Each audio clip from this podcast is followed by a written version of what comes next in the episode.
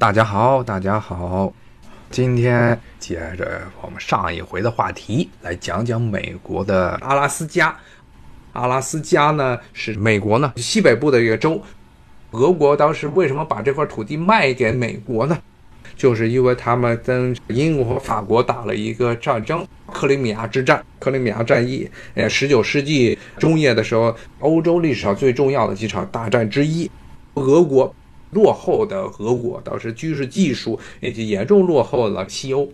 所以被英国和法国联军打得落花流水。之后，俄国就很长一段时间不敢再往欧洲地区扩展自己的势力范围，而转向呢去进攻中亚地区。现在的很多哈萨克斯坦呀、乌兹别克斯坦呀、土库曼斯坦呀、塔吉克斯坦、吉尔吉斯斯坦，都是那个时候俄国给夺下来的。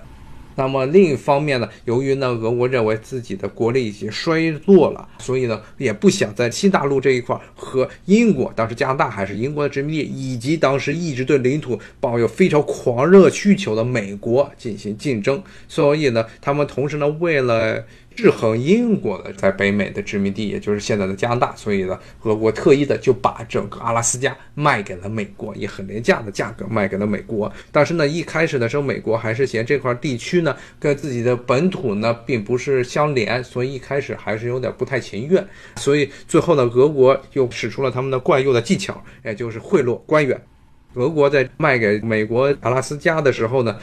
他们俄国甚至政府还设置了所谓的贿赂基金。专门是贿赂这些美国谈判官员，这是俄国历史上跟别的国家谈判时候最常见的一个例子，惯用的技巧，为了最好的能够达成自己的国家利益。另外一个很著名的例子呢，就是当时李鸿章跑到了俄国跟俄国谈所谓的中俄密约的时候，当时俄国也准备了大量的金银财宝贿赂李鸿章，所以后来呢，中俄密约签订之后呢，当时李鸿章代表清政府允许俄国在中国东北修建所谓的中东铁路。这些都是一些题外话，今天就不在这说了。那么刚才说到的是阿拉斯加，这是俄国卖给了美国的一块土地。那么另外一个州呢是夏威夷州，这个州呢也是现在很多游客经常去的地方，因为它属于热带地区，属于是太平洋上一个群岛，同时呢也是著名的二战的太平洋战场的爆发地，也就是日军偷袭了位于那地方的一个重要的军事港口珍珠港。那么这个夏威夷呢，在历史上一直到十九世纪中叶之前的美国是没有任何关系的。他们的原住民呢是南岛语族的这么一些人，跟现在的很多太平洋岛屿上，包括印尼呀，包括菲律宾这些地区的人呢，他们讲的语言都是属于叫南岛语族啊，是这么一个原住民夏威夷的土著。他们在十九世纪初的时候已经是统一了整个夏威夷群岛，建立了一个夏威夷王国。但是这个夏威夷王国建立的很快呢，就受到了周边的这些。殖民帝国主义的侵扰，首先是英国、法国，还有后来的美国。当时呢，这个夏威夷王国的国王也比较脑残，他的过于相信这些外国人，他希望所谓的西方的白人帮他们这国家实行现代化，所以雇佣了大批的白人的顾问，包括呢鼓励这些白人移民来到夏威夷这个地方耕种土地，在朝里面当大臣，这就造成了很严重的后果。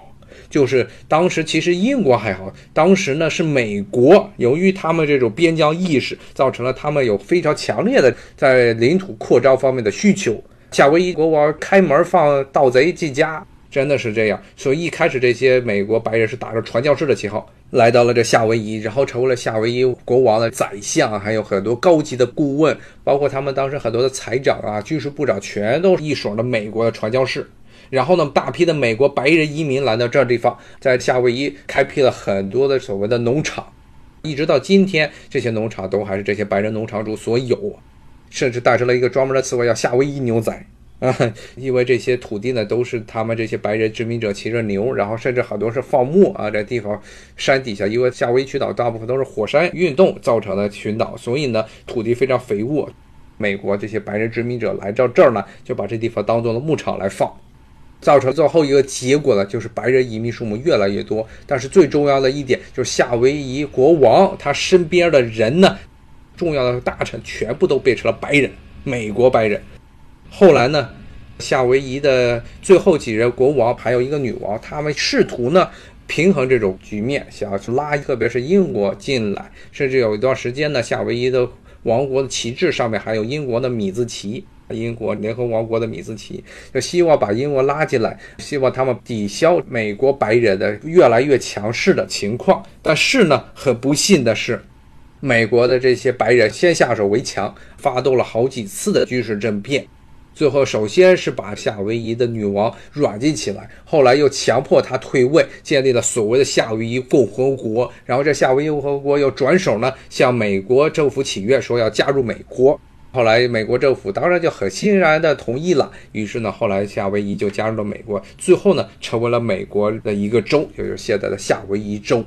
那么现在呢，你去夏威夷的最大城市檀香山或者 Honolulu 这个地方玩，还可以发现这个地方有一个美国国土上唯一的一处王宫，那就是夏威夷原来国王所在的这个王宫。然后呢，夏威夷这个地方呢，正是因为这一段历史呢，所以造成了夏威夷一直有所谓的夏威夷独立运动，说是夏威夷这个地方本来就是一个独立有主权的国家，被这帮白人殖民者给搞宫廷政变给推翻了。那么呢，很有趣的一点，顺便说一下，就是奥巴马，美国的前任总统奥巴马，他的童年都是在夏威夷生活的，因为他妈是一个嬉皮士，把抚养奥巴马的责任是甩给了他的姥姥姥爷。他姥姥呢是这么一个银行的副总，还是属于比较有钱的中产阶级，甚至非常有钱的上层中产阶级。他们是生活在夏威夷，所以呢，当时可以供养奥巴马上全夏威夷最好的私立的学校。而这个私立学校呢，当然是一个白人学校。白人学校呢，它的主要的最早创始人就是来自于新英格兰地区的这些传教士。记得是奥巴马刚上来的时候，很多杂志为了拍奥巴马马屁，说他不光是一个美国黑人，同时呢，他也代表了美国的传统精神，而新英格兰这种 WASP 这种白人清教徒的精神。为什么呢？就是因为他小时候上的是在夏威夷最好的白人传教士建的这么一个私立的学校。那么这个私立的学校其实就是在夏威夷还是一个王国时期，白人传教士建的这么一个学校。后来这些白人传教士不光是建学校，还把这个国家给推翻了。那么这就是夏威夷。后来呢，由于夏威夷又毗邻着日本，很多的这些美国农场主后来大量的雇佣日本移民，帮助他们耕种夏威夷这些土地，所以造成当地的日本人的数目也非常庞大。日本人很少在海外有移民，但是夏威夷是为数不多的几个，你看就大批的日本移民的海外地区啊，所以当地的日本文化也非常的发达。最后呢，我再跟大家迅速说说美国除了五十个州之外，还有很多的所谓的海外领地，其中最重要的几个海外领地是波多黎各，这是位于加勒比地区。一个讲西班牙语的这么一个岛屿，是当时美国和西班牙在十九世纪末打这个美西战争之后，西班牙输了之后，把他的所有的这殖民地全部割给了美国。那么波多黎各就是其中之一。波多黎各呢一直想成为美国的一个州，但是美国的政府、美国国会不干。他们认为，美国本来其实这些州都有很强的反拉美裔、反西班牙裔的这么一种情绪，他们不希望波多黎各成为美国的一个州，所以到目前为止，波多黎各还是属于美国的一个领地。领地的概念是什么呢？你领地里的人是美国人，可被视为美国公民，但是呢，在波多黎各本身这个地方，如果你是居住在波多黎各的话，在美国国会中是没有选举权的。波多黎各在美国国会里是没有自己可以投票的民意代表，他有一个所谓的民意代表是在美国的众议院，但是不能投票。你不能投票，你这个所谓的议员就没有任何意义了。相同的类似的情况还有美国在太平洋上的两个重要的海外领地，一个是关岛，号称是美国在整个太平洋地区毗邻中国这一块沿海地区最重要的一个海军基地，那就是关岛。关岛这个地方呢？上面差不多有十几万的居民，大部分都是也是讲南海语族各种语言，叫查莫语 （Chomos） 这么一个语言的这么一些原住民。他们呢也是美国政府认为他们是美国公民，但是呢，如果你是居住在关岛，不挪窝，不去美国本土这四十八个州加阿拉斯加、夏威夷这两个海外州的话，那么呢，你就不能够拥有在美国国会州的议员。同样的道理也是所谓的马里亚纳。它叫马里亚纳群岛，首府是在现在的塞班这么一个岛屿，是在关岛北边。其实就关岛是一个很大的岛，然后北边是一系列的小岛，叫马里亚纳群岛。他们的首府是在塞班。很多以前的黑心的中介告诉中国人说，只要你到了塞班，你就可以移民到美国，这是胡说八道。首先呢，你到了塞班，如果你不是持着移民签证的话，比如绿卡签证的话，到了塞班你还是属于外国游客，一切待遇是跟美国本土你去那儿玩儿，美国人对你的待遇是一样的，你就是一个外国人，你不可能因为你到了塞班就会自动成为一个美国居民或者美国移民，不可能是这样。所以很多中国人被骗到那儿。后来呢，因为他的所谓的美国领地的身份，很多美国的这些企业把自己的针织厂设在那地方。然后呢，因为从塞班出口到了美国本土，也打着所谓的美国制造的旗号，当时很多都是黑心工厂。